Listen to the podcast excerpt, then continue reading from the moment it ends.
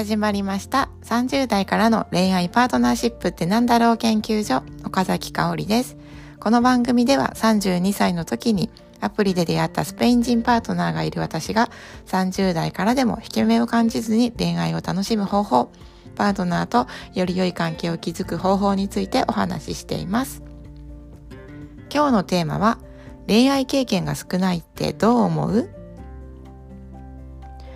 今日のお話は恋愛経験が少ないことに悩んでいる、引き目を感じているという方に聞いていただけると嬉しいです。結論を先に言うと、過去は変えられないけど、過去の捉え方と未来は変えられるというお話です。ではまず最初に私自身が恋愛経験が少ないことに本当に悩んできたのでそのことについてまずお話しします。私はま過去のラジオでも過去のね音声配信でもお話ししてますが、まあ、本気でも結婚したくない恋愛したくないしないようにしないようにってしていた時期がありました。それは本当いろんな理由があるんですが、まあ、まとめて言うとまあコンプレックスがあったとか、まあ、悲しいうんしないようにと思った時期があったんですよね。で、そんな時期でも周りの方はですね、彼氏いるの結婚しないの出産にはリミットがあるんだよって言われることっていうのも本当にあって、で、まあ辛かったなって思います。で、当時なんでそれがまあ気になってすごく悲しくて辛かったかっていうと、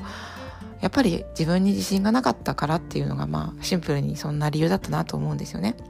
で今思えば全く気にしなくてよかったなって思うんですけど当時はやっぱり自信がない上にそういう言葉を言われると、まあ、一言一言がこうすごく自分のなんか胸に突き刺さるような思いが思いというかまあ辛か辛い時期っていうのがありました。ででもですねとはいえもう過去に経験がなかったっていうもうそれはもう変えられないですよね。過去は変えられないんです。恋愛経験を変えることはできない。でもっと言うとパートナーがどんな恋愛をしてきたか、まあ、結婚とかもし子供がいるっていうだったとしてもそれも変えることができないんですよね。でももし自分の過去が全てもうそれが全部ふくひくひっくるめてもう最善だったとしたら人生の最善なことが起きていたとしたら今のあなたはどう思いますか？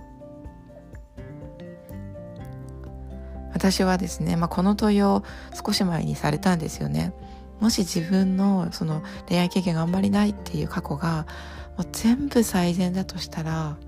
それを今のあなたはどう思いますか？って聞かれたんですよね。でその時に私はですね、まあ、フリーランスになる前の保育士の時、まあ、本当に命を懸けるように保育をしていた時期があったんですよ。もう本当に自分を犠牲にして、まあ、結局体を壊した、体と心を壊すっていう病気になったんですけど、でもそれぐらい本当にもう一生懸命一生懸命働いてたんですよね。で、その時期を、まあ、後悔してるといえばしてるんですけど、でもそれがもし最善だったとしたら、まあ、恋愛どころかですね体を壊すぐらい働いた時期を最善だったとしたら、うん、あれぐらいこうなんていうのかな夢中になれること一生懸命なれることこうもう愛情を注げることがあったっていうことは、まあ、すごく幸せだったっていうふうにも捉えられるし得られたことっていうのが本当に数えきれないなと思うんですよね。やっぱりこうなんだろうな信頼とかこう子供たちとかの成長とか喜びっていうのは本当に感じられたことができたなって思うんですよね。であとはやっぱりその恋愛経験が少ないとか、まあ、仕事を9割の人生をしていた時期っていうのがあるからこそそれを今の活動の原点にできできているっていうのもあるんですよね。やっぱり恋愛経験がいっぱいある人とか恋愛に自信があって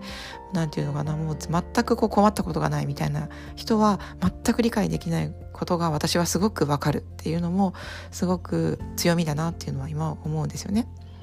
でなんかそんな風に思うと何て言うのかなうん恋愛経験が少ないってことは、少ないっていう見方もできるけどでも一方ではそういう人生を生きてきたから今の自分があるんだな今のこの活動の原点があるんだなって思うと初めて生まれて初めてその自分の人生を愛おしく何て言うのかな抱きしめてあげたいなって思えるような瞬間を味わったことがあります。で今は今の私はそんな風に、まあ、ここで言えるぐらいなのでちょっとまあ受け入れられているんだと思うんですよね。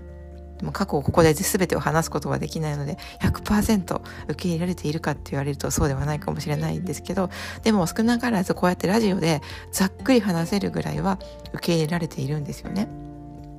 でももしいやそんなこと言われても過去をもう受け入れるなんてできないって思う場合は無理に肯定しなくてもいいとも思うんですよ。受け入れようともしなくていい。じゃあどうしたらいいのかっていうと一旦過去を考えることから離れてみることをお勧めします。これは逃げるっていうわけではなくって手放すってことでもなくってとにかく今は今楽しいことやりたいこと好きなことっていうことに集中してみる。今何を感じているのかっていうことに集中してみる。考えてみるとですね今日が一番若いんですよね私たちって。だから今日今何を感じているのかっていうことをしっかり味わったら未来や理想を描いて行動したくなるっていう時期があると思うんですよね。で未来や理想を描いて行動したら本当にこれは冗談抜きで本当に本当に変わっていけるっていうのは私自身の経験からも思うし今まで私が関わってきた人たちを見ても思うのでぜひぜひもう今この瞬間っていうのを思いっきり味わってほしいなと思います。これ食べたいとかこれを見たいとかこれ読みたいって思うものを味わってみる。それが一番こう過去の自分に対してもだしこれからの自分に対してもすごく一番大切なことなんじゃないのかなって思います。なので是非うんまあ、過去がすごく後悔しているってことを私もいろんなこと恋愛以外にもいっぱいありますけどでもそれってもう変えられない。でも捉え方っていうのは変えられるから捉え方を変えるためには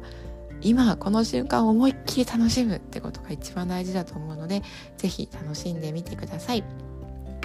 ということで今日は恋愛経験が少ないことに引け目を感じているっていうお話をしました。えー、話が飛び飛びになったかなっていう感じる部分もありますがいかがだったでしょうか？今でも時々ですね恋愛はいっぱいした方がいいよねとか結婚した方がいいよねっていう人はいます私の周りにもでそういう言葉が入ってくることっていうのは今もあります。でも恋愛や結婚って相手がいることじゃないですか。一人でできることじゃないじゃないですか。だからどうしていいか本当に分からなくてしんどいなって思った時期があるんですよね。だからだからこそですね恋愛した方がいい結婚した方がいいとか言われた時はその人自身が悪いとかそういう相手を責めることっていうのはもちろん一切しなくてよくってこう気楽に言ってるだけなのでもうきあのそこは考えなくてよくって何が大事かっていうとどれだけ好きな人に言われたとしてもどれだけ尊敬している人に言われたとしてもいい意味でスルーしたらいいと思います。これすごい大事だなと思うのは私も含めてですね自分も含めて完璧な人っていうのは本当にいないですよね。どれだけ尊敬する人でも100%何もかも全ての言葉がこう全部自分にこう染みる染み渡ってくるっていう人はいないんですよね。でこの音声配信ももし全部聞いてくださっている方いたらいや全部が参考になってるとは絶対ないと思うんですよ。いやえ？って思うとこっていうのもあると思うしよく分かんなかったなとかここは共感できないなっていう回っていうのもあると思うんですよね。でもももちろん好きなところだけ持って帰ってほしいしいやこれが言うことが絶対そうだっていうふうには絶対思わないでほしいなと思います。いつもどんな言葉が流行っていたとしてもどんな言葉が染みてき自分にこう「わそうだ!」って思ったとしてもでもそうじゃないことっていうのも必ずあると思うんですよね。だからいや自分はどう思うんだろうどうしたいんだろうっていうのを必ず自分で考える自分で決めるっていう習慣をつけていきたいなって私は思っていますもし自分の過去の恋愛を責めている人で責めてなんか苦しくなっている人がいたらもう責めなくて本当に大丈夫です。生きているのは今です。で生きていける作っていけるのは未来です。参考にしていただけると嬉しいです。めちゃくちゃ応援しています。ということでじゃあねまたね